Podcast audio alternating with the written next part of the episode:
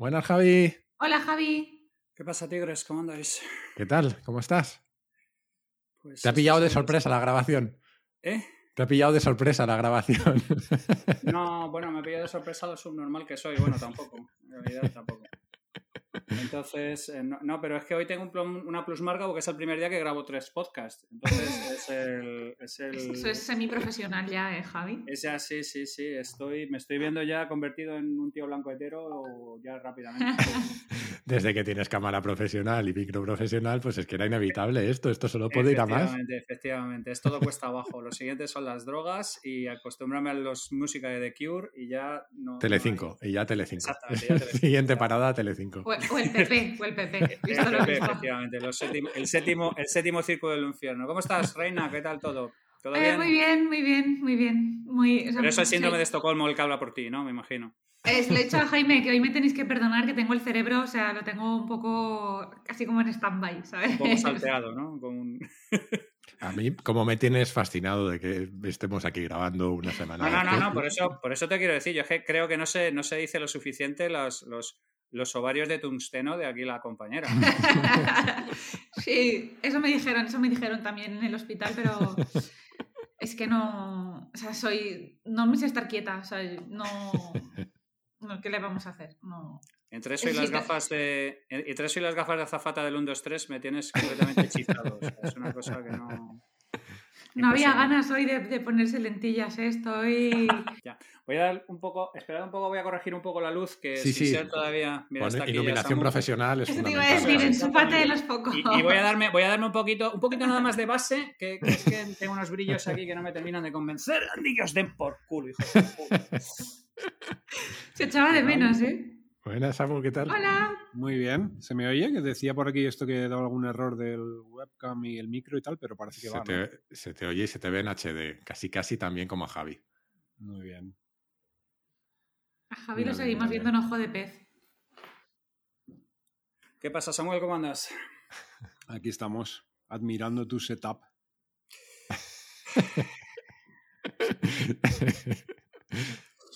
Señor, dame paciencia porque como me das fuerza. que, mm, ¿Qué os iba a decir? Eh, nada, eh, os he mandado un poco así, no sé si habéis podido ver el- la turra que os he mandado, que es un poco la idea de que seguir. Eh, mm, no tengo ni idea de cómo daros paso a cada uno, o sea que creo que si nos interrumpimos casi mejor. Eh, y, y Atropelladamente a ser posible. y poquito más, y poquito más. Muy bien. Perfecto. No, Sí. no necesitamos nada más, somos, somos gente adulta ya. Ya, ya casi nos lo sabemos. ¿Quién va a dar palmada hoy? Chris, Pues depende si, si Samuel tiene las manos recuperadas. Que las maniobras orquestales, se las cuidas.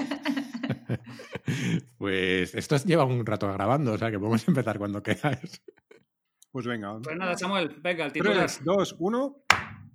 Joder, qué velocidad.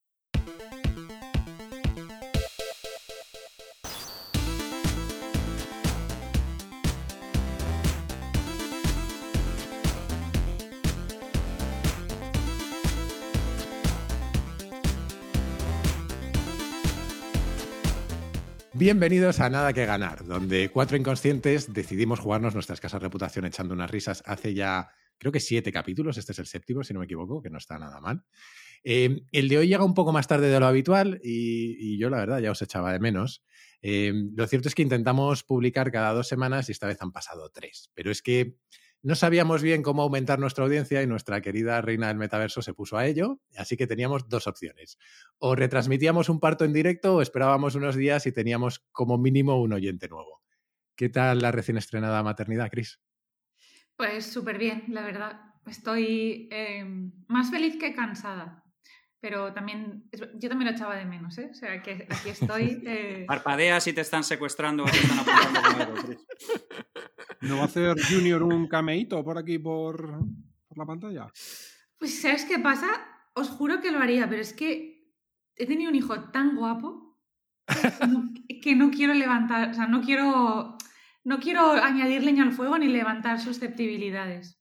Se Entonces, vas a creo dejar que al público mejor- sin que conozca a Holder Jr., Sí. a Vitalik Jr.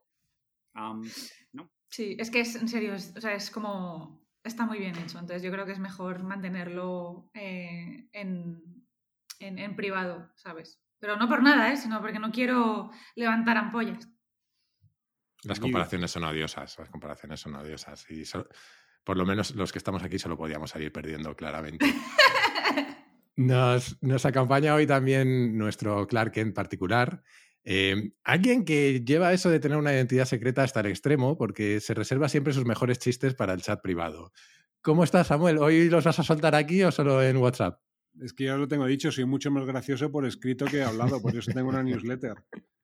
Y aquí vengo a divertirme. Hace- Haces bien, haces bien, haces bien. Y no estaríamos completos sin nuestro amo del calabozo, que lo tenemos en alta definición y con sonido Dolby Atmos, que es algo que nunca agradeceremos lo suficiente a los compis de Heavy Mental. ¿Qué tal van las cosas, Javi? Pues nada, aquí disfrutando de lo que la vida tiene que ofrecerme, que en concreto es grabar tres podcasts hoy. O sea, bien, una cosa fenomenal. En breve aparecerán los polvos de arroz, eh, las toallas en el cuello y ya es el momento de que me peguéis un tiro porque está claro que ya he completado mi descenso a los infiernos. Igual te fichan las del chicle. Es una posibilidad, es una posibilidad, es una posibilidad. Para hacer el contrapunto más chirulo. Yo creo, yo me veo. me veo. Vas, vas directo al estrellato, eso está clarísimo. Voy derecho a estrellarme, efectivamente. Efectivamente. Eh, yo soy Jaime Rodríguez de Santiago y me he quedado con lo de yerno perfecto, que cuanto más lo pienso, la verdad es que no tengo claro que sea buena idea, por- porque al final es una garantía que solo se puede ir a peor, pero bueno, correremos ese riesgo. Eh, menos mal que hemos tardado tres semanas en volver a grabar, porque no ha pasado casi nada últimamente. No sé si habríamos tenido temas. Eh, como no sabemos cuándo se escuchará esto, eh, yo creo que conviene aclarar que, que la actualidad está de lo más tranquila.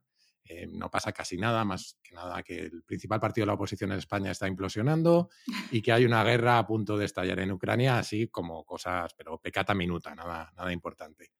Así que lo que hemos hablado entre nosotros es no tratar ninguno de estos temas y hemos decidido tratar otro tema que teníamos eh, ganas desde hace tiempo eh, y con el que a mí siempre me gusta recordar una frase de, de Colbert, que era un ministro de Luis XIV, que decía que el arte de recaudar impuestos consiste en desplumar al ganso obteniendo la mayor cantidad de plumas con el mínimo de graznidos. Hoy vamos buen a empezar ministro. hablando de... Buen ministro, ¿no? Muy bueno. Sincero, cuanto menos. Claro que sí. Así que eh, claramente hoy vamos a empezar hablando de política fiscal. Y aquí sí que sí hay que empezar por Cris, porque para algo eres la que nos va a evitar a todos eh, pagar impuestos de más y porque este es tu terreno. Eh, hemos visto en los últimos meses anuncios de todo tipo de políticas fiscales que afectan al patrimonio, a sucesiones, a autónomos, pero yo quería empezar por lo más básico. Desde tu punto de vista, eh, ¿Cómo es una política fiscal bien diseñada? ¿A qué objetivos debe responder o cómo pensamos en una política fiscal?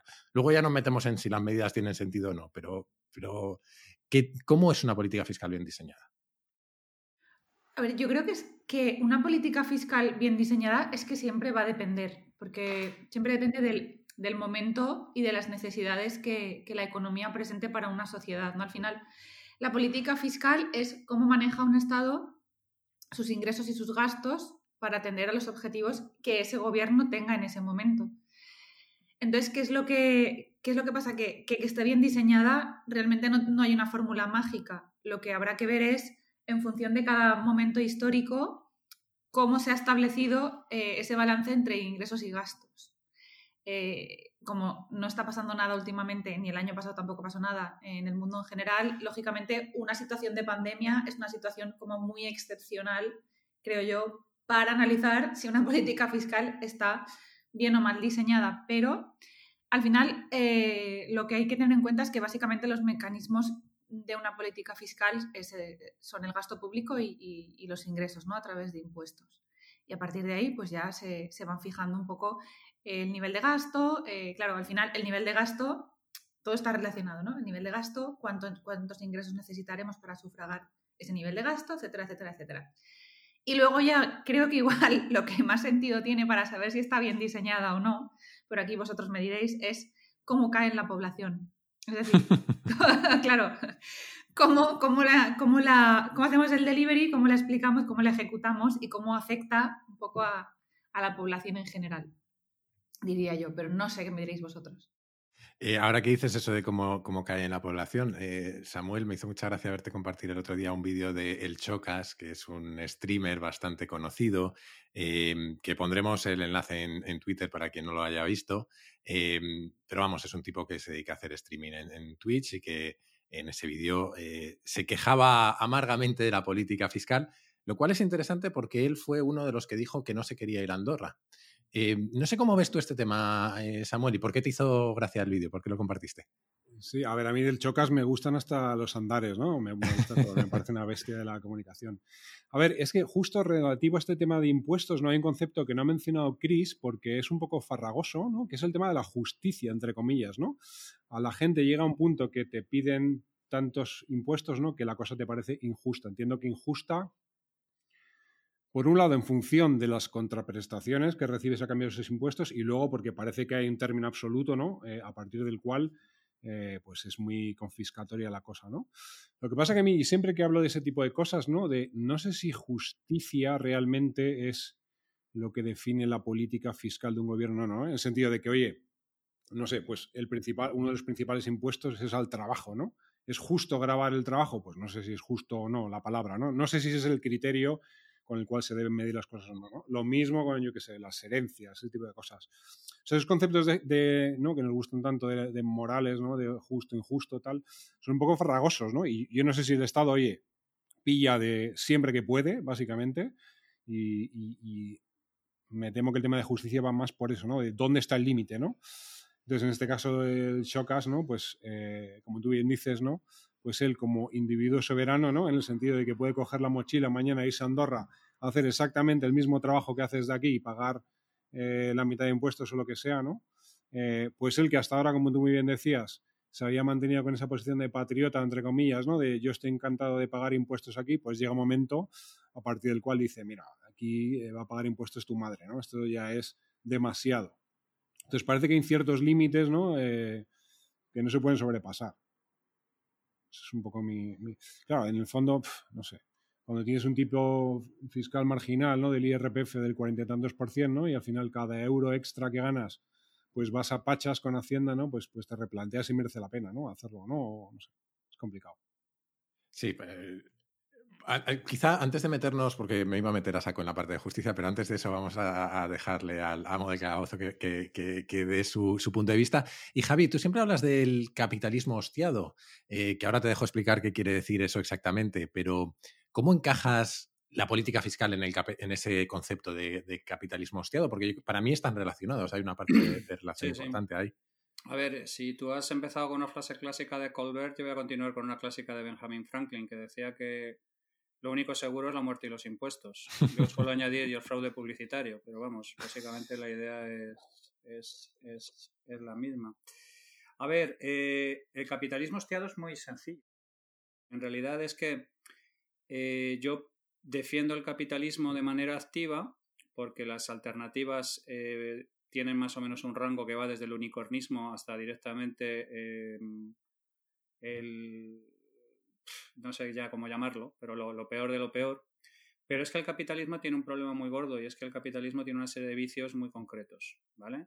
Entonces eh, se entrega a sus propios vicios en cuanto puede y en cuanto puede se va a la nevera y le mete mano al tarro de nocilla y se pone cerdo a bayonesas y, y donetes y digamos que el capitalismo tiene una serie de vicios muy claramente marcados que son los que debería de controlar. Entonces, lo que yo propugno de alguna manera bajo el epítome de, capitalismo hostiado es un capitalismo que de alguna manera se le controle sus peores excesos. Mantenerlo como base, pero de alguna manera, digamos que de alguna manera ponerle cortapisas a, de alguna manera donde, a, donde, a donde suele tender de manera natural, ¿vale? Si eres polidíaz a la rosilla y este tipo de cosas. O sea, hay, una serie de cosas que de alguna manera son Un saludo a Poli Díaz desde aquí. Hola Poli, ¿qué tal? es, es Animus Candy, no me hostias, por favor. Entonces, el, asunto es, el asunto es em, por ejemplo, conectándolo con política fiscal. Pues tú necesitas una política fiscal que sea lo suficientemente em, no confiscatoria como para que se estimule la creación de empleo, empresas y todo este tipo de cosas, porque es que el tema es muy sencillo. Si tú te dedicas a... Porque el problema no es a lo mejor los tipos marginales, porque dice, eh, que en Suecia pagan 56% de punto, pero no me jodas, hijo de puta, no me compares los servicios y el tipo de gobierno y lo que tienen en Suecia con la farfolla que tenemos aquí. O sea, digamos que ese concepto de justicia, como cualquier abstracción, es muy complicada, porque todo el mundo tiene muy claro en su cabeza qué es la justicia y no coincide con lo que es la justicia en todos los demás. Pero sí tenemos una sensación de aquello que decía Bernbach, de que, de que los principios no, no, lo son hasta que no te cuestan dinero. Entonces tú tienes una cantidad mental de dinero que consideras adecuada para el tipo de servicios que recibes y en el momento que esa cantidad de dinero se ve excedida, tú te entras eh, automáticamente en una situación de injusticia. esa cantidad de dinero depende de si eres un anarcocapitalista o si eres un profesor de secundaria eh, filomarxista. O sea, digamos que de alguna manera no estamos en los, mismos, en los mismos parámetros, pero sí todo el mundo tiene un punto, un sweet spot mental en el que detecta que para lo que paga no está recibiendo lo que, lo que, lo que digamos, lo que le corresponde pagar. Entonces, el asunto, y volviendo a las citas, esta es más desconocida, este es de Talleyrand, que decía que todo el mundo está de acuerdo en el ahorro colectivo, pero que él particularmente gasta lo que le sale de los huevos. El, problema fundamental. Era así la cita textualmente. diría algo así como. No, no, que me parece maravilloso. del ahorro colectivo, pero en, de gastar ellos los que consideren oportuno. pero el bottom line es el bottom line. el, asunto, el asunto es. El asunto es em, Probablemente Shokas tenía una idea mental en el que la idea de decir yo me quedo aquí y soy un patriota, eh, que se vio excedida con los planes del, gobierno, que además los, gobiernos de izquierdas tienen una paradoja muy particular, son particularmente amigos de, de un espolio fiscal bastante severo y al mismo tiempo son empresófobos. O sea, digamos que de alguna manera es una especie de vela que está ardiendo por los dos extremos al mismo tiempo, cosa que todos sabemos que es una idea buenísima en, líneas, en líneas generales. Entonces, eh, la parte del capitalismo hostiado, evidentemente yo no estoy planteando que, yo estoy planteando que los impuestos se adecúen lo más posible a los servicios que se presten y que de alguna manera siempre el país sea competitivo y atractivo a la hora de atraer inversión y de atraer empleo y de atraer todas estas cosas que son necesarias. ¿De acuerdo? Se puede ser honesto y hacer cosas honestas y al mismo tiempo ser atractivo y no ser empresófobo y no ser, o sea, es que lo plantamos todo como una especie de dualidad absolutamente falsa, ¿vale? Donde o eres un capitalista que comes niños levemente fritos al mediodía con, con patatas, o, eres un hipioso que todo el poder para... No, no, de verdad, vamos a intentar encontrar un sweet spot donde el capitalismo ha demostrado que funciona, que tiene sus defectos, vamos a intentar coartar en la medida de los posibles esos defectos, pero desde luego como país deberíamos ser un sitio atractivo para la inversión y eso pasa porque la fiscalidad no sea el espolio salvaje que es ahora y que tienen pensado hacerlo todavía más salvaje. Intentando recoger un poco lo que estabais diciendo, y, si, queréis después nos intentamos meter un poco en la parte esa de justicia que mencionaba Samuel, que yo creo que es muy interesante. Eh, yo la verdad es que en, en esto, como en casi todo, tengo una serie de contradicciones mentales bastante eh, importantes. ¿no? En muchas cosas yo me considero eh, muy liberal, pero creo que hay eh, un conjunto de temas que, habría que delimitar. ¿Cuáles son? y ahí entramos en la parte de justicia, donde el Estado es necesario. Y creo que esto enlaza con, el debate que tuvimos en su día sobre el individuo soberano y, y las dudas que yo tengo sobre esos futuros. ¿no? y personalmente creo que es una aspiración, no sé, noble y bastante deseable la de mantener un estado del, bienestar que sea similar, por lo menos, a lo que hemos vivido hasta ahora. ¿no? Em, y en concreto, si miramos a, la salud pública en España, que tiene sus limitaciones, sus defectos, pero que em, creo que es un logro gigantesco y creo que merece la pena mantenerla. ¿no? Y, decías lo del Chocas, y yo creo que el Chocas tiene esa idea en la cabeza también, ¿no? La de, oye, yo aporto a, a las arcas del Estado para mantener estas cosas que he vivido, ¿no? Pero, como siempre, yo creo que es que el diablo está en los detalles, ¿no? Porque eh, todo esto se va al garete si no es sostenible y, yo soy muy simplista para esto, pero creo que un país como, como una empresa o incluso una economía familiar eh, necesita de cierto equilibrio en tu capacidad de ingresar y, de gastar y de endeudarte por, por, eh, por ende, ¿no? Y, no recuerdo a ningún político hablar de revisar sistemáticamente cómo gastamos el dinero en el Estado. Creo que eh, sistemáticamente lo que se habla es de cómo vamos a gastar, pero no de cómo vamos a revisar. Con lo cual, eh, esto solo puede ir a mayor ineficiencia constantemente, ¿no? Em, entonces yo creo que esa es un poco la tensión, ¿no? Em, intentando profundizar un poco, y casi te devuelvo a ti la pregunta, Samuel, en el tema de, justicia, ¿cómo, ¿cómo, intentamos fijar ese debate, ¿no? ¿Cómo intentamos, sé que es súper difícil, pero cómo intentamos fijar qué estado del bienestar, hasta, qué hasta dónde se justifica ese, grado de, eh, recaudación o de confiscación, según lo miremos? Claro, es que yo por eso te decía que no sé si medir esto con el rasero de la mm. justicia es el criterio apropiado, ¿no? En el mm. sentido de. Porque además, aparte de la cantidad, eh, a la gente hay diferentes conceptos eh, por los cuales no les siente igual de bien pagar impuestos que no, ¿no? Mm. Creo que también, por ejemplo, se dice, se argumenta eh, frecuentemente el tema de no, esto sea no se puede imponer dos veces el mismo, no sé cómo, dice, cómo se dice técnicamente. La doble imposición. La doble, imposición, Cuando realmente, ¿no? Mi, impresión es que está todo doble y triplemente impuesto, ¿no? En el sentido de que yo eh, las rentas de mi trabajo pago el IRPF, luego con ese dinero eh, compro cualquier cosa, pago el IVA, eso lo invierto y luego pago rentas de la capital. O sea, ese mismo dinero eh, me, lo, me, lo, me, lo, tasan no sé cuántas veces, ¿no? Con lo cual, de nuevo, no sé si es la, la forma eh, correcta de abordarlo. Al final es un poco lo que, lo que tú dices, ¿no? Creo que es un poco em, lo que decías, ¿no? ¿Qué doy y qué, espero a, cambio?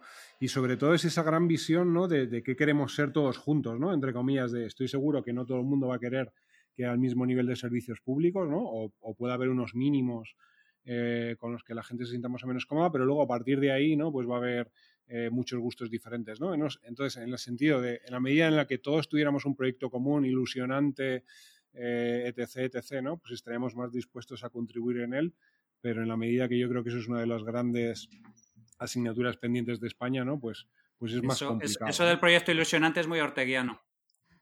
Yo igual, como, como es verdad que mi especialidad era el contencioso tributario, tengo una visión de, todo esto un poco más desde dentro, ¿no? Y yo creo que más que medirlo desde... A ver, tal y como estamos hoy, creo que lo justo, valga la redundancia, sería medir cómo actúa eh, nuestro Ministerio de Hacienda desde un punto de vista de justicia. Y ahora explico por qué. Yo creo que, que en parte la irritación del Chocas que es la irritación de muchos, y no hace falta ganar el mismo dinero que él para estar igual de irritado, ya no viene tanto por el hecho de que le suban el tipo marginal, sino por dos cosas. Uno, el trato directo que tiene Hacienda con los contribuyentes, que si no lo habéis pasado, hay que pasarlo. Es premafioso. Exacto. Y dos, eh, el, el, abuso de las funciones ejecutivas que tiene eh, la Administración de Hacienda, que por cierto es la única administración de todo el Estado que tiene una serie de prerrogativas que son incluso más, eh, más, más, más potentes a nivel de violencia económica que cualquier otro, otra administración. O sea, Hacienda a día de hoy eh, tiene la capacidad de pasarse por el arco del triunfo la presunción de inocencia si Eso te decir que es menos garantista, ¿no? Es mucho menos garantista que, muchos otros procedimientos públicos. claro, lo que ha pasado es que, y esto sí que es una cosa que creo que, además España es el país que más procedimientos de infracción tiene abiertos en la, en la Comisión Europea, o sea, en el Tribunal de Justicia de la Unión Europea, por vulnerar el principio de lo que se llama la confianza legítima, que es que un ciudadano tiene que poder fiarse de que el Ministerio de Hacienda está haciendo lo mejor por los intereses generales y no por los suyos propios, o sea, es el país que más procedimientos tiene abiertos. Porque básicamente lo que ha pasado con todos los gobiernos que hemos tenido, y ya da igual el color, es que se ha ido, modificando cada año determinadas leyes tributarias para ir quitando garantías a los contribuyentes y dando poderes a la administración. Entonces, ¿qué es lo que pasa? Que tú a día de hoy, por ejemplo, si, si, si Hacienda considera que eres responsable de la comisión de una infracción en nombre de una empresa que tuviste, eh, tiene la capacidad, y esto es bestial, tiene la capacidad de directamente embargarte esa cantidad antes de que un tribunal haya decidido si tú eres responsable o no lo eres, ¿vale?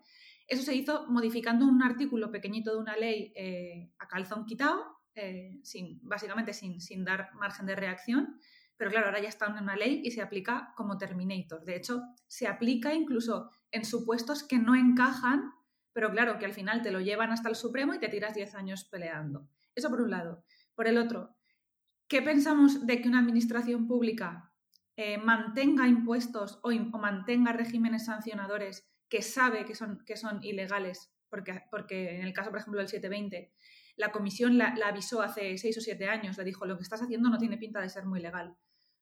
¿Qué pensamos de una administración que lo mantiene, que lo sigue aplicando y hasta que no le dan, le, dan la colleja, no para? Entonces, yo creo que por un lado está el hecho de que las formas de, de, administración tributaria son totalmente salvajes, pero totalmente salvajes. Y luego, por supuesto, está, eh, para mí, el sistema de incentivos totalmente perverso que tiene la administración pública. Es decir, tú antes decías, Jaime, como una, empresa o como una economía familiar. Mm, no, porque, ojo al dato, o sea, Hacienda es un, es un, Hacienda es un negocio, voy a llamarlo negocio, ¿vale? Donde sus clientes somos todos por obligación. O sea, ellos no tienen que vendernos nada, ni convencernos de nada, ¿vale? Si no pagamos, no pasa nada nos embargan sin problemas. Tercero, tampoco tenemos margen a, ver de qué manera están gestionando lo que recaudan. O sea, ellos no tienen que presentar cuentas a nadie. Entonces, al final tú tienes un sistema en el que yo decido cuánto cobro, cómo lo cobro, de quién lo cobro, y el día que me echen, me voy y hasta luego. Entonces, ¿qué es lo que pasa? ¿Qué es lo que estábamos comentando? Que al final tenemos igual 20 años en los que lo único que ha pasado es que se, han, se ha ido apretando más las tuercas, nunca se ha revisado nada y tenemos un sistema totalmente insostenible por parte del ciudadano que está diciendo, pero vamos a ver, estáis locos ya, o sea, ¿qué queréis? Veo a Javi con que se va a lanzar ya ya, solo añadir que con el Voy a intentar no ganarme una inspección en los próximos meses, pero es que a, a, todo lo que dice Chris, que es absolutamente cierto, añádele la idea de que te confiscan y luego pelealo. Si tú tienes una administración como la que tenemos, absolutamente necesitada de dinero, lo único que tiene que hacer es embargar a una serie de personas y esas personas ya si quieren que lo peleen, porque si tú no peleas automáticamente se considera el tema como, como desistido. ¿Vale? Yo he tenido Hacienda cuatro años en juzgados porque, para que me devolvieran una confiscación que me hicieron por la Jero porque les salió de allí mismo. Y luego te pagan y te pagan con, los intereses de demora y toda la historia. Pero tú tienes que has estado aguantando cuatro años a pulmón, el dinero en el punto P lo has tenido que poner up front y aguántate ahí eh, los machos. O sea, es, una cosa delirante. Yo, solo por puntualizar eh, el tema de los incentivos, porque para mí hay otro tema que es fundamental ahí en los incentivos, que yo cuando hablaba de, que es parecido a una economía familiar o una empresa, lo veía desde el punto de vista de la gestión, en el sentido de que tienes que equilibrar ingresos con gastos, pero efectivamente, con, la perversión de que encima el, incentivo al gasto es muy alto, porque el tipo que decide el gasto lo que hace es comprometer gasto ahora que le redunda en, en, votos. Comprar votos, vamos, básicamente. Mm. Efectivamente, dicho de otra manera. Em, eh, no sé si queréis añadir algo más sobre alguno de estos temas o seguimos avanzando un poco en, la línea de... Eh, pues seguimos. Que está poco debate este, yo creo que está, muy de acuerdo. Venga, a ver si tenemos más debate en, el siguiente. fíjate, fíjate que lo que no estamos hablando, y yo creo que ninguno de nosotros ha dicho que no quiere pagar impuestos, que se sube a la parra, que anarcocapitalismo, que muerte al Estado. Que... No, no, no, no, no. Es sencillamente, amigo, usted eh, es muy aficionado a meterme mano en el bolsillo no rinde cuentas absolutamente de nada, no estoy particularmente contento con su gestión, que quiere que encima que vaya y le baile el cumbaya cada vez que usted dice que me va a meter más la mano en el bolsillo. ¿En eh, eh, qué mundo vive usted? Es, que hablamos luego de que, de que los, ahora mismo los estados están en descrédito, los sistemas políticos están en descrédito, de que la gente está cada vez más pensando en subirse al monte, montarse sus comunidades y que le den por el culo al Estado y al dinero y a toda la vida y por haber. Amigo, sea usted un poco ejemplar y a lo mejor, no sé, incita un poco a que la gente se quede y a que no se monte sus movidas. No, no sé.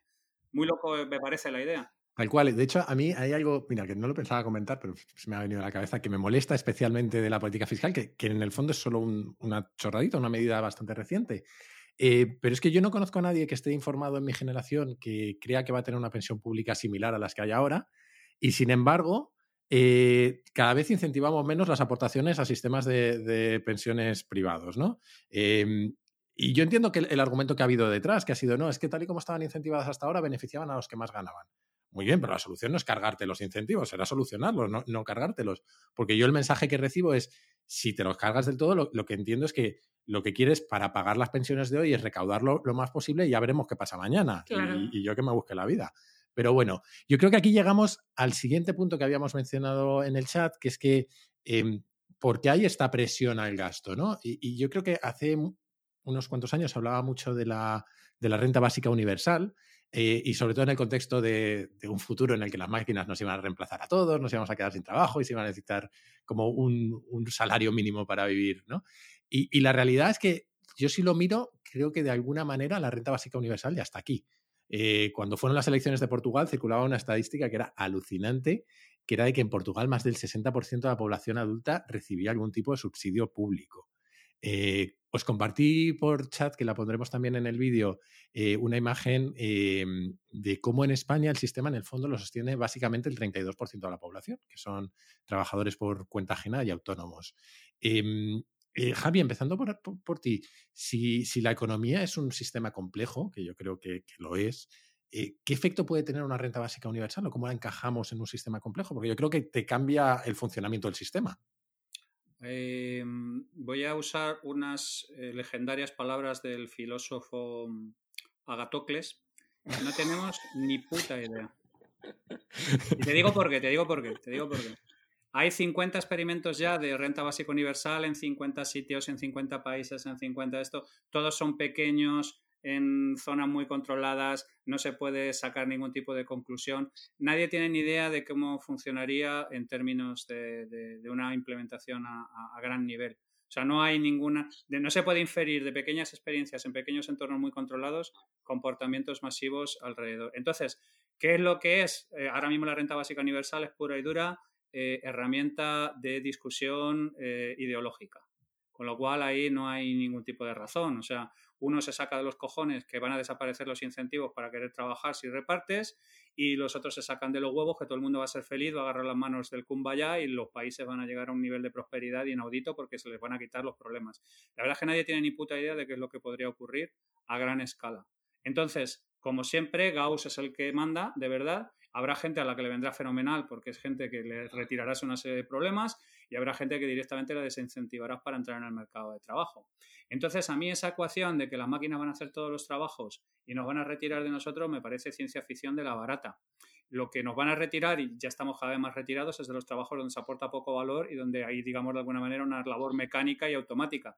Pero la inteligencia artificial está a 17.000 años luz de poder emular un pensamiento vagamente humano, y te lo dice alguien que está en el, en el Council de Inteligencia Artificial de la UNIR, o sea, no, no es que sea ludita de natural, y lo que ocurre es que lo que tenemos que estimular es trabajo de pensar, no tener a la gente trabajando en gilipolleces. Pero es que la gente tampoco quiere pensar, ni se quiere formar. O sea, cuando digo la gente, estoy hablando de una generalización y ya sabéis que las generalizaciones me revientan. Digo que de manera masiva no estamos por la labor de decir fenomenal, vamos a dejarle todo el trabajo mecánico a, las máquinas y vamos a dedicarnos a los trabajos humanos. Lo que queremos es una cosa muy rara, que es que siga habiendo trabajos con bajísimo nivel de entrada donde las máquinas prestan un servicio completamente diferencial con respecto a nosotros, que es como en Brasil cuando mantenían a la gente esta que te abría las puertas de los ascensores en los hoteles, ¿no? Porque básicamente querían, o sea, eh, eh, entonces el asunto es, no, no, tenemos ni idea de cómo afectaría semejante cosa aplicado a gran escala, ni siquiera en un país.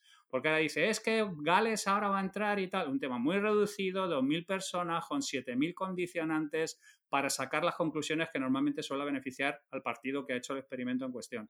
Cuando, mm, cuando alguien dice que vamos a implantar la jornada de cuatro horas, no tiene ni puta idea de cuáles son realmente las implicaciones reales de la implicación de este tipo de cosas. Lo dice única y exclusivamente por pura quincallería ideológica.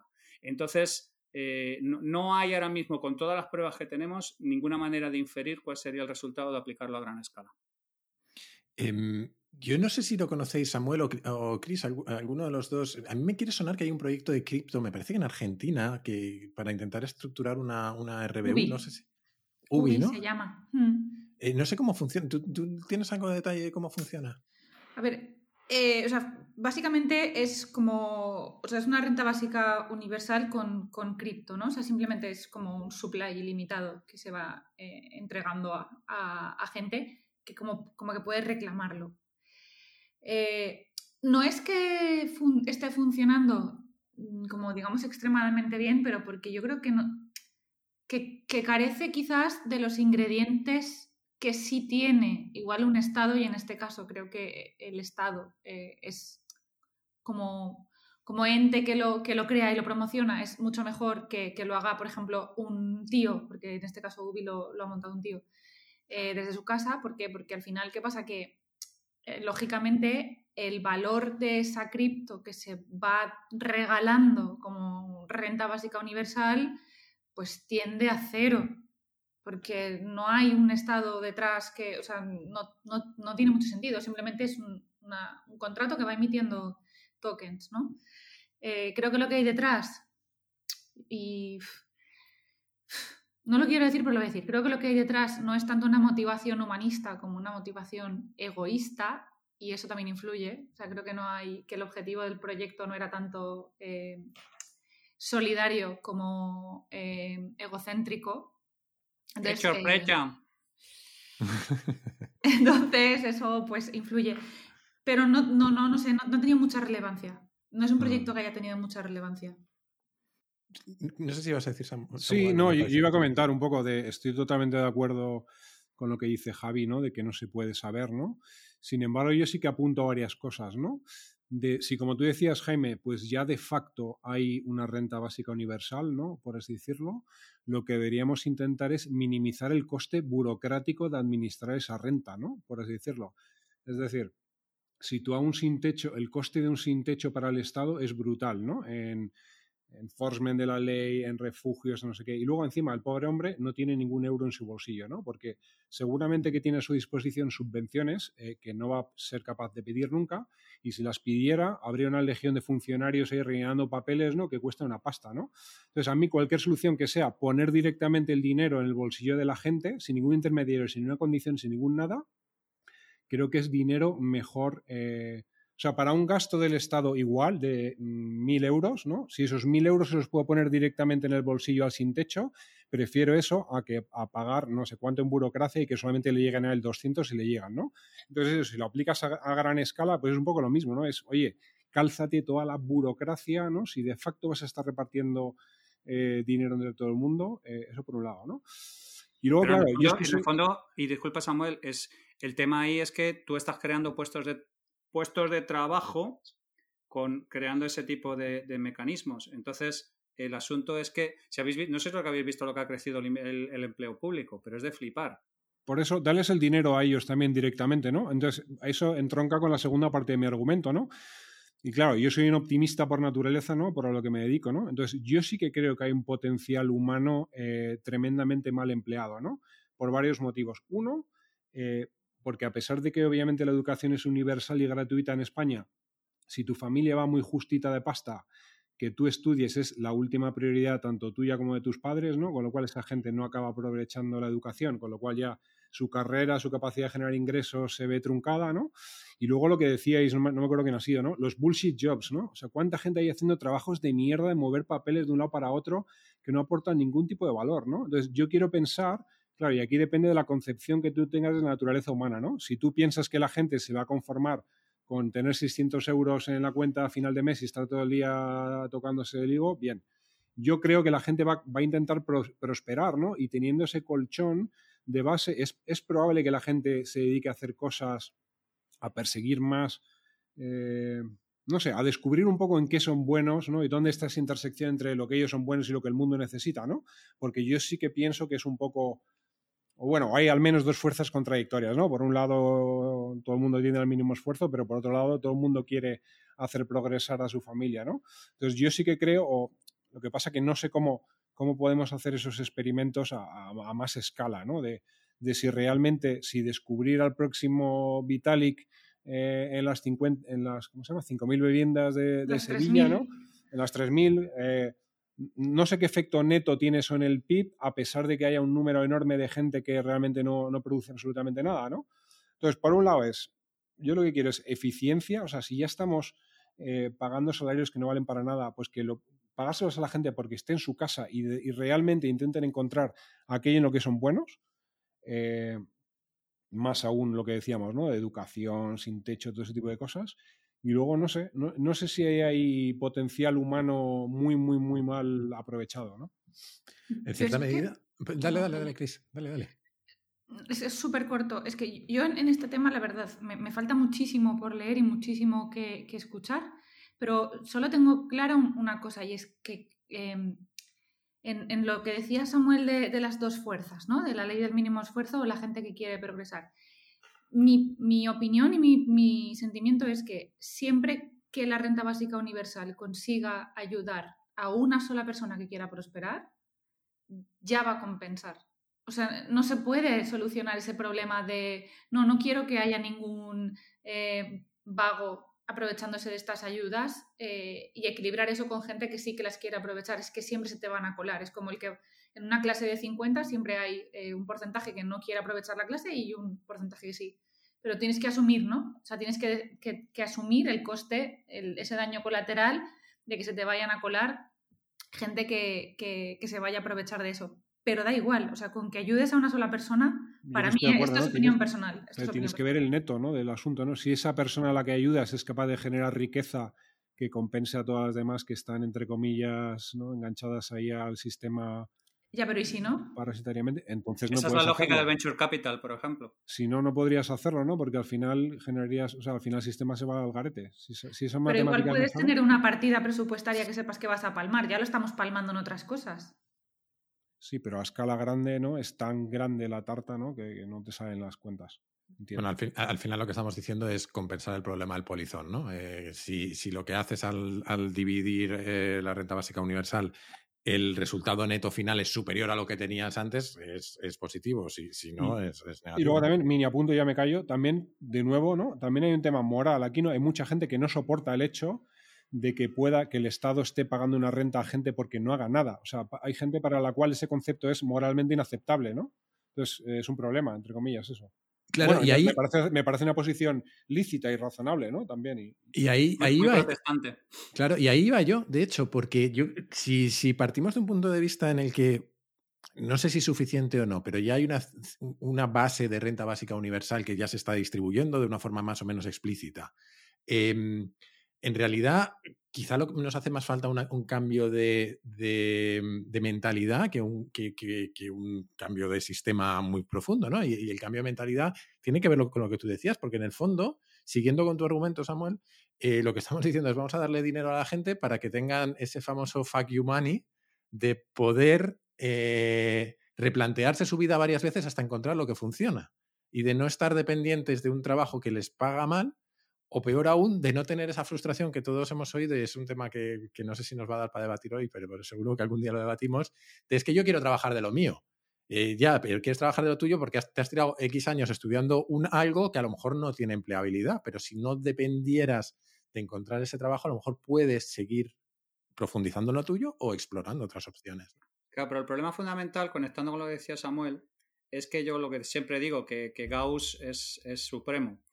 El, asunto es que habría gente que lo aprovecharía muchísimo, habría gente que lo desperdiciaría por completo y el asunto fundamental es que habría que diseñar unos incentivos para premiar a la gente que, reacciona de manera positiva a la renta básica universal y castigar a la otra gente, ¿eh? de verdad, que es que el, conductismo funciona. ¿eh?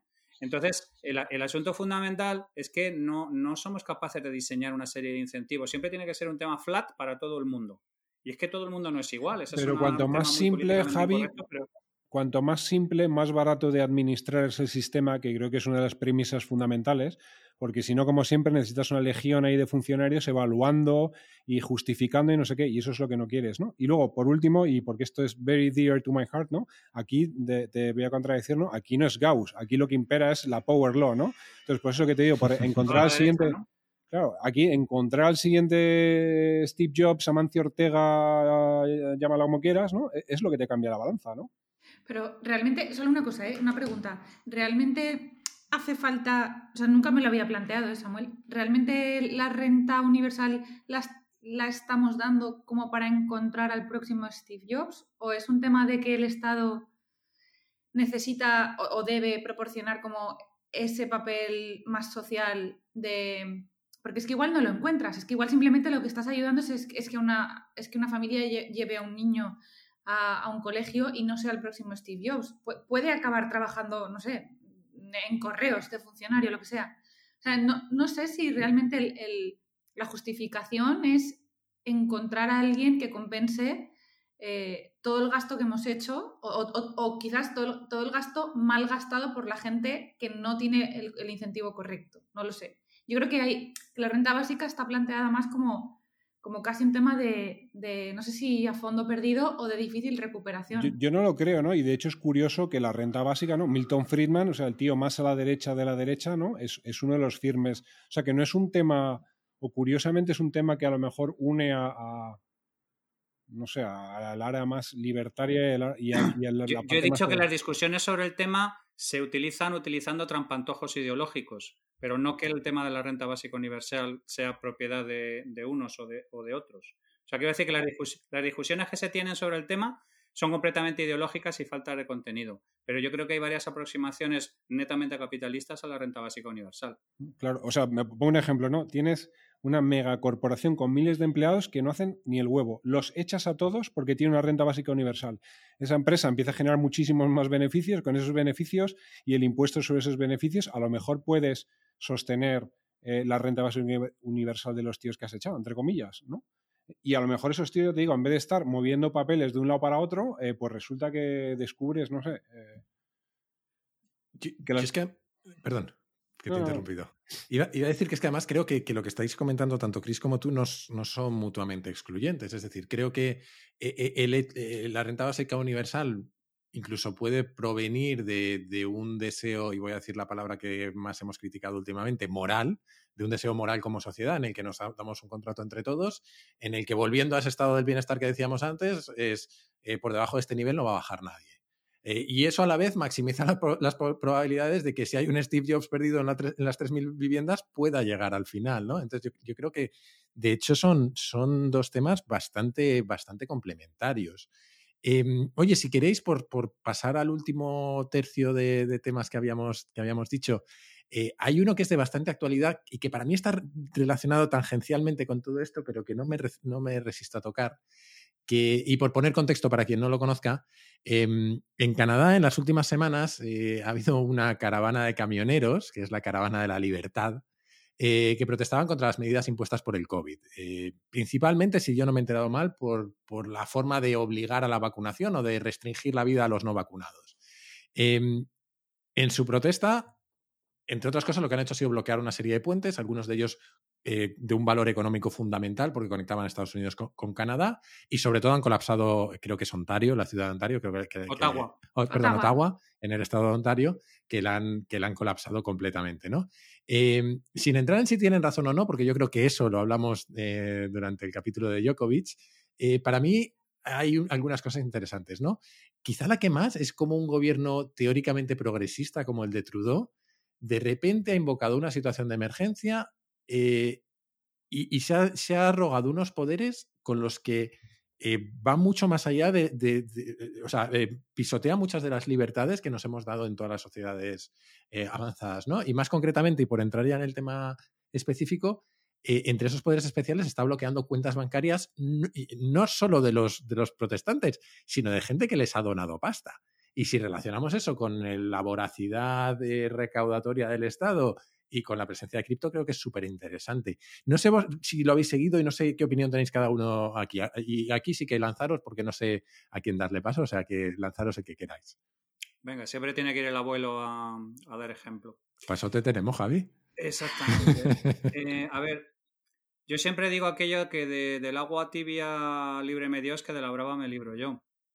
Em, Aquí, como en Nueva Zelanda, como en todo, toda esta gente que viene con florecillas y pajarillos, son muy aficionados a sacar el, Napoleón que llevan dentro, el Napoleón de 1984, no Bonaparte, que también era tibio, en cuanto el tema les tosen un, poquito. Y esto se, engloba dentro de un asunto que lo, lo hemos hablado de manera indirecta a lo largo de todo el programa, que es que se está perdiendo la ejemplaridad del Estado. Y cuando el Estado deja de ser ejemplar y empieza a ejercer de una manera determinada, venía aquello de Jefferson de que el árbol de la libertad hay que regarlo de vez en cuando con la sangre de los tiranos.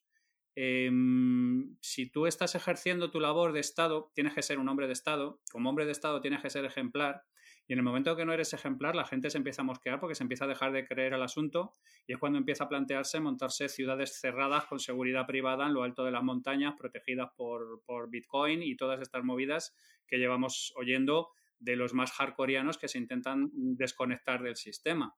Entonces, a mí el tema en general de, de, Ottawa y de los camioneros me parece una manifestación más de que, de que, cada vez tenemos menos hombres de Estado y cada vez tenemos gente más, no sé cómo decirlo, más flácida, eh, tomando decisiones sobre un montón de cosas súper graves, movidas muchas veces por, por, por, por, ventoleras y que no son capaces de evaluar las consecuencias reales de sus actos.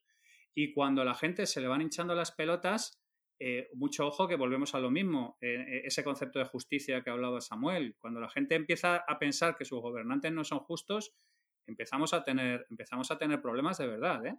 Y, es, me inquieta mucho más eso que, por ejemplo, lo que está pasando en, en Ucrania, que es un tema más de geoestrategia clásica pero que un gobernante pretendidamente amigo de los niños y que reparte globos salchicha en las fiestas de infantiles y cosas por el estilo, sean tan aficionados a sacar el puño en cuanto les llevan la contraria en cualquier historia y que la gente empiece cada vez a estar más mosqueada con, con la labor del gobernante y con la sospecha del Estado y no se siente orgulloso en esa búsqueda de ese futuro ilusionante que hablaba Ortega, sino que piensa que es alguien que le está tocando los cojones, empezamos a entrar en territorios muy, muy, muy, muy, muy, muy mucho más complicados, ¿eh? Y empiezan a, ya aparecer al Mesías dentro de pronto, dentro de poco, y empezaremos a joderla de verdad. A mí eso sí me preocupa, de verdad. Más que el tema concreto de Canadá, que me parece un síntoma más de una degradación sistemática que estamos teniendo de los hombres de Estado. Y es que creo que Trudeau ha pasado de ser eh, el príncipe de Blancanieves a una versión del Joker de Batman en, cuestión de 15 días. Y yo, y además lo digo yo que, honestamente yo, yo le compré la peli, ¿eh? o sea, yo he sido de las que desde el principio, cuando salió elegido y tal, eh, me, parecía un progre y me gustaba, o sea, yo decía, hostia, mira, este presidente, pero yo estoy con Javi y me ha molado mucho seguir lo que está pasando en, en Ottawa por una cosa muy, muy, muy sencilla, ¿no? Que es, espera, que tenemos aquí a, Teníamos problemillas técnicos, pero tú sigue, no te preocupes. Vale. No te preocupes. Esa hacienda que eh, está retaleando y no sabe quién ya, ya han empezado, ya han empezado. Están llamando a la puerta ya. a mí lo de Canadá me, me, me, ha molado muchísimo seguirlo porque lo primero que pasó fue eh, que alguien eh, organizó una campaña de GoFundMe para, para proveer de gasolina y comida a esta gente, ¿no? Vale. Claro, eso se hacía en una plataforma tipo de crowdfunding con, pues, con, con fiat de toda la vida. ¿Qué pasó? Que efectivamente GoFundMe, eh, a raíz de una instrucción directa del gobierno, bloqueó esas donaciones y además las incautó. Que eso ya es la primera señal de, ojo, ¿qué, ¿qué, está pasando para que eh, nos pueda parecer normal o a un gobierno le pueda parecer normal incautar una serie de donaciones eh, que además no estaban incumpliendo la ley en ese momento, las donaciones, no estaban incumpliendo ninguna ley. Pero es que luego esta gente se lo lleva a eh, direcciones de Bitcoin. Dicen, bueno, pues si nos han cerrado GoFundMe, vámonos a Bitcoin. Y vuelve a pasar lo mismo. O sea, el gobierno pretende que determinadas direcciones sean bloqueadas que lógicamente no se pudo, ¿no? Entonces ya te das cuenta de lo que decía Javi, de esta tiranía 4.0, que es un poco eh, lo, que, lo que yo llevo pensando mucho tiempo de, la utilidad de Bitcoin, que es, que siempre lo he dicho además, que para mí es como esa desobediencia civil contra el poder mal usado del Estado. O sea, al final, Bitcoin es eh, la manera de refugiarte cuando te pasa algo como lo que está pasando en Ottawa, cuando tienes a un presidente que ha decidido que la manera de, señalarte ya no es pintarte una, letra escarlata, sino es eh, incautarte todo el dinero que tengas, ¿no? Porque es como, para mí, honestamente, es el sistema financiero y la no privacidad financiera es la esclavitud del siglo XXI y es por donde nos tienen a todos cogidos de los cojones. Entonces creo que Bitcoin ahí, y es el ejemplo perfecto, o sea, además es que los, mensajes son súper amenazantes. Si colaboras, si, si participas, si ayudas, iremos a por ti, te identificaremos, te bloquearemos las cuentas. yo creo que ahí realmente hemos visto por primera vez eh, la utilidad que puede tener ese mundo paralelo de Bitcoin de eh, yo ante esta, ante esta situación, ante esta tiranía, mi desobediencia civil o mi, forma de manifestar mi, mi, desobediencia es metiéndome en ese sistema en el que ese tirano ya no puede hacer nada contra mí, ¿no? Eh, al margen de, si están mejor o peor hechos o de si tienen más o menos razón, ¿eh? ya no entro. Pero me parece un caso espectacular de cómo puede, eh, de cómo se combina lo cripto con, la realidad en, una forma de, de, revolución que yo hace poco hice una entrevista para un documental que va a salir en breves que se llama Revolución Bitcoin y me preguntaban cuál era el papel de Bitcoin para mí en los próximos años. Y dije una cosa que además me la saqué de la manga, que podía haber sido totalmente loquísimo, y yo dije que me daba la sensación de que estábamos aproximándonos a una especie de revolución francesa sin violencia. Es decir, a una especie de revolución social eh, violencia más financiera. Física. Eso, física. Más violencia financiera. Hmm. Y creo que sí, creo que al final lo que estamos viendo a raíz del COVID y toda la crispación y todas las ganas de manifestarse de la gente y la forma de reaccionar de los gobiernos es eh, que estamos yendo hacia eso. Y creo que en parte porque los gobiernos están muy mal acostumbrados a que los ciudadanos no protestemos. Igual hace mucho de la última revolución social así mundial que hubo, y creo que los gobiernos están como un poco acostumbrados a que sean cuatro gatos, a que no sé qué, pero nada así como hardcore como lo que, lo que puede terminar siendo en, en Ottawa. Entonces, no sé, yo ojalá no, ¿eh? pero me da la sensación de que sí, vamos hacia eso. No mucho que aportar a lo que ha hecho Chris, ¿no? En el sentido de es la, no sé si enésima, pero al menos una un recordatorio más, ¿no? De que nuestro dinero realmente no es nuestro dinero, ¿no? Mientras que esté en un sistema que está controlado por, por los gobiernos, ¿no? Y con eso no quiero decir que la alternativa sea perfecta ni nada, ¿no? Pero vamos, es lo mismo que el corralito argentino, etcétera, etcétera, ¿no? De repente tú crees que tienes ahí un dinerín con el cual comprar comida para tu familia y de repente dicen, no, majete, este dinero ya no es tuyo, no puedes acceder a él. Eh, brutal, ¿no? Y de hecho, Chris, eh, creo que luego intentaron algo eh, con los exchanges de cripto, ¿no? Y el CEO de Kraken dijo que, pues que les iba a tocar pasar por el aro, ¿no? Si les, si les decían que congelaran las cuentas de los señalados, de los apestados, que también iban a, iban a impedirles, ¿no? Que cambiaran las, mm. los fiat por cripto o viceversa. Y además añadió un mensaje que, que yo lo retuiteé porque me pareció bestial y es que él dijo que él desde Kraken eso era lo que tenía que hacer y luego dio la opción Digo, y si no queréis que os lo, os lo puedan quitar, tirar de esto, esto, esto y esto, ¿sabes? Es decir, chupir, bueno, básicamente salte del, del sistema. El recordatorio, ¿no? De not your keys, not your, not money. Pero cosa que yo tampoco hago muy bien. Yo, tampoco, no nos vamos a engañar. Eh, ¿Cómo se nota que es un tema que nos cabrea todo esto de la fiscalidad y demás? Porque creo que hemos estado súper serios. Así que antes de terminar, yo creo que conviene que hagamos nuestras recomendaciones habituales. a mí, me, em, gustaría puntualizar una Ah, perdón. Dale, dale, Javi. La fiscalidad no nos cabrea. La fiscalidad estúpida, sí. Sí, total, total. Bien, bien puntualizado, pero además no puedo estar más, más de acuerdo. Em, solo un par de cosas para terminar. Eh, por un lado, dar las gracias a quienes nos escribís, aunque no solamos responder correos específicos, sí intentamos recoger los comentarios en los temas que tratamos y de una u otra forma responder a las preguntas que llegan. Eh, de hecho, los leemos todos, todos nosotros, todos los mensajes, o sea que leídos están de verdad. Eh, y esto me lleva al tema de las recomendaciones, que yo me he empeñado en que demos recomendaciones cada semana. Eh, no sé si tenéis recomendaciones algunos de vosotros para daros tiempo, porque como nunca os habéis hoy, no os lo recuerdo, voy a ir yo primero. Eh, pero aprovecho también para pediros una que nos hacía, que, una pregunta que nos hacía un oyente sobre algún recurso o curso o libros para introducirse en blockchain.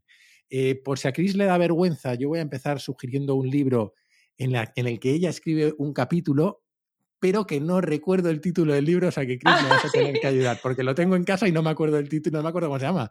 Es, la revolución industrial de Internet. Eso, eh, se llama Blockchain, dos puntos, la revolución industrial de Internet. Em, y más allá de eso, yo dejo un, par de, recomendaciones un poco más eh, o, fuera de, de, blockchain bueno, se me han ido acumulando, pero he ido apuntando por aquí ideas. Eh, yo os, iba a recomendar un libro de modelos mentales que sé que a Javi le gusta, que es Super Thinking, que, me lo releí hace poco. Eh, una peli que recordé el otro día y que recomendé a la comunidad de Kaizen, que se llama Eternal Sunshine of the Spotless Mind, que algún genio tradujo como Olvídate de mí, eh, con lo que se cargó cualquier, cualquier posibilidad de que nadie se la tomara en serio, porque encima sale Jim Carrey, pero es una muy buena película. Y luego, de cosas que han salido en la, en la conversación, me ha apuntado dos ideas. Eh, una, Javi, has mencionado a Napoleón, creo que por un lapsus has dicho de 1984, me parece que es de Rebelión en la Granja, que es un libro súper oportuno para lo que hemos hablado hoy. Sí, pero es que el cerdo se llamaba Napoleón, el chungo. Sí, sí, por eso, por eso, por eso. Pero que, que es de Rebelión en la Granja. Si, no me sí, equivoco. bueno, he mezclado dos novelas, dos libros de Orwell, perdona, sí, es verdad. Sí, sí, no, para que todo el mundo tenga la referencia. Eh, y luego no sé por qué en algún momento alguien ha mencionado... Eh, eh, no sé, no sé qué habéis mencionado, que me he acordado de una novela súper recomendable que es The, The, Man in the High Castle, que es una novela de ciencia ficción muy, muy guay. Y después de este chorreo, os dejo al resto recomendar lo que os dé la gana. ¿De blockchain o no? Mm, Venga, pues yo me lanzo. Yo me, la- me he empezado a leer hoy, o sea, es una recomendación con la boquilla pequeña, ¿no? Porque no me lo he leído aún, pero tiene muy buena pinta y viene recomendado por el CEO de Stripe y por Paul Graham, o sea, por gente muy, muy leída y de, cuya, de cuyo criterio me, me fío. Un libro que se llama The Power Law, eh, que es, creía que era la enésima historia del Venture Capital y de Silicon Valley, etcétera, y lo es en parte, pero he leído el prólogo y me ha gustado bastante porque lo enfoca eh, como que el venture capital es una tercera vía intermedia entre los mercados y las empresas, entre comillas, y cómo aunando cosas buenas de unos y de otros, pues es la mejor forma de que hemos conocido hasta la fecha de hacer innovación disruptiva. ¿Vale? Y ahí lo dejo. Tiene bastante buena pinta. Un buen, un buen tochete. eh, yo como en las últimas semanas he estado otra cosa, eh, tengo tres recomendaciones. Eh, una, epidural, no, por favor, iba a decir la primera, tener hijos es lo máximo, o sea, es lo máximo, ¿vale? Eh, la segunda, eh, un libro que me leí y que además debí de coincidir más o menos en el tiempo, o igual no de cuando se lo leyó Samuel, porque vi que su newsletter, su suma positiva, hablaba del tema, que es La mente de los justos. Eh, hacía tiempo que no me leía un libro tan a gusto, la verdad. Espectacular. Y luego el tercero, que es de cripto, como, como no podía ser menos. A mí, para, de- desde siempre, para explicar qué es blockchain, siempre explico antes qué es Bitcoin y de dónde salió Bitcoin. He descubierto que es la forma más fácil de que, de que se entienda, ¿no? Entonces, por eso, para los que quieran un poco saber qué es blockchain, yo recomiendo súper encarecidamente un libro que es, eh, nada, son- muy poquitas páginas, que lo escribe Álvaro de María, que se llama La filosofía de Bitcoin. Y creo que después de leerte ese libro, tienes una base bastante buena para meterte ya a nivel técnico en, en poder entender qué, qué es blockchain. Esas son mis tres recomendaciones. Y me, me vais a permitir la maldad, pero es el libro con el que eh, Javi demostró el otro día por Twitter que seguía Ay, vivo sí, porque estaba Javi. secuestrado. Hay una foto Qué de Javi que parece una prueba de vida con el libro en la mano. Era, Era la ficha policial, ¿no? Era la, era la típica foto de cuando te pilla la poli. Era el, mag- era el mugshot. Si lo tenía Bill Gates, si lo tenía esto, yo también tenía mi mugshot. No había ningún problema con eso. Bueno, yo, aparte de recomendar el libro de Álvaro, que también os voy a decir que me lo leí en hora, me duró una hora y cuarto aproximadamente, y está muy bien, está muy bien articulado. eh, es, es un libro de un maxi, con lo cual hay algunos saltos en el vacío en términos lógicos, pero, pero a mí me, me gusta porque está muy bien articulado. Y Álvaro es un tío que respeto mucho y me parece eh, bastante interesante. Pero a mí me alucina que con todos los gafotas que sois y este, no habéis mencionado nada del, del de Cryptopians que acaba de salir esta semana y que promete ser un cañonazo que flipar. Es de Laura Shin, la misma que de escribió la, de Shin. Cryptopia, ¿vale? Pero habla, por ejemplo, de, del quién es el tío que hizo el asalto al DAO en el 2016 y habla de un montón de movidas que ya va soltando en, en diferentes artículos y diferentes podcasts. Bueno, yo lo tengo en mi Kindle y va a caer, pero tiene bastante buena pinta. Un poco ya como recopilación de los últimos 5 o 6 años con un poco de perspectiva de, la locura que se ha montado alrededor de la parte de cripto. Entonces me pasa como a Samuel, todavía no lo he leído y es un tema un poco con la boca pequeña, pero lo poco que he leído y lo que he visto en los artículos previos y todo eso parece que tiene bastante buena pinta. A mí el de Laura Shin me da un poco de miedo porque creo que, ha echado toda la carne en el asador con lo de revelar quién era el hacker de, la, de DAO y no sé si, va- si ha dejado mascleta para después, pero, pero, pero me lo voy a leer igual, igual que tú, de Javi. Sí, no lo he recomendado porque ni me lo había comprado, o sea, lo he visto hoy. Por eso, por eso te quiero decir que yo es que según he visto el asunto, y además es que, claro, desde, después de que después de que sumer- me sumergí en la piscina con los tres maxis, pues ya como no podía ser, ya pues otra mierda más en la que me tengo que meter. Y entonces, claro, según lo vi, dije, este va, este para la talega rápidamente. Así que ya Y hay otro libro espectacular eh, sobre la historia de Ethereum y de Vitalik, que es The Infinite Machine, Sí, Mm. eh, de una chica chilena cuyo nombre no recuerdo ahora, una periodista, de Camila Russo, sí, espectacular, súper ameno de leer, se entiende muchísimo de ¿no? un poco la otra vertiente del mundo cripto, ¿no? no la monetarista, sino la más plataforma tecnológica, si queréis. La de construcción de herramientas y todo este tipo de cosas. Y el libro se lee genial, es entretenidísimo, está súper bien escrito, súper bien documentado, eh, una fe, maravilla. Y para los que quieran esperar un par de meses, creo que Amazon ha comprado los derechos para hacer la, la miniserie de los dos frikis estos de Bitfinex. De los dos mangutas que han hecho el rack pool, eh, es maravilloso, maravilloso. Y los vídeos de todo 100, de estos que... Maravilla. una mano, tío. Necesitan gente con talento para editar vídeo. No, no están...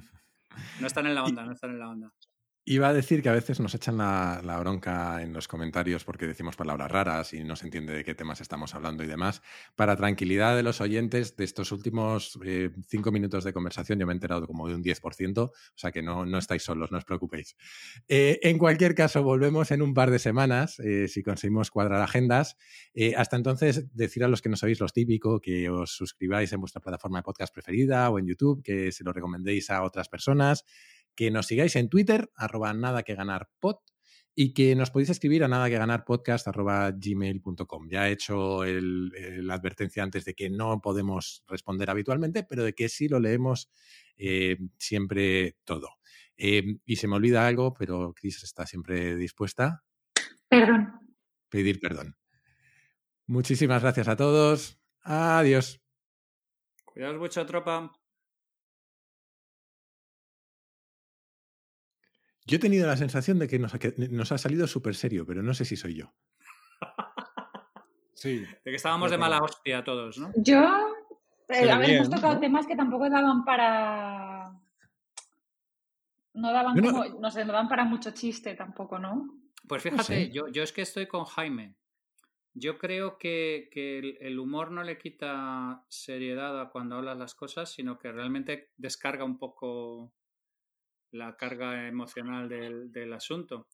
Pero... No, que, que- que no digo que haya quedado mal, ¿eh? me ha parecido súper interesante, pero, pero que creo que nos ha salido mm, orgánicamente más serio de lo que nos suele salir, Pues, lo cual... Jaime, el próximo tiene que ser Pablo Casado. Eh, eh, no se Miliki. me ocurre nada más. Miliki. Miliki, sí. Y, y algo, y algo así. Y Rita Irasema y lanza perfume. Ya, ya tenemos todo. Pepi Ya Lucibom.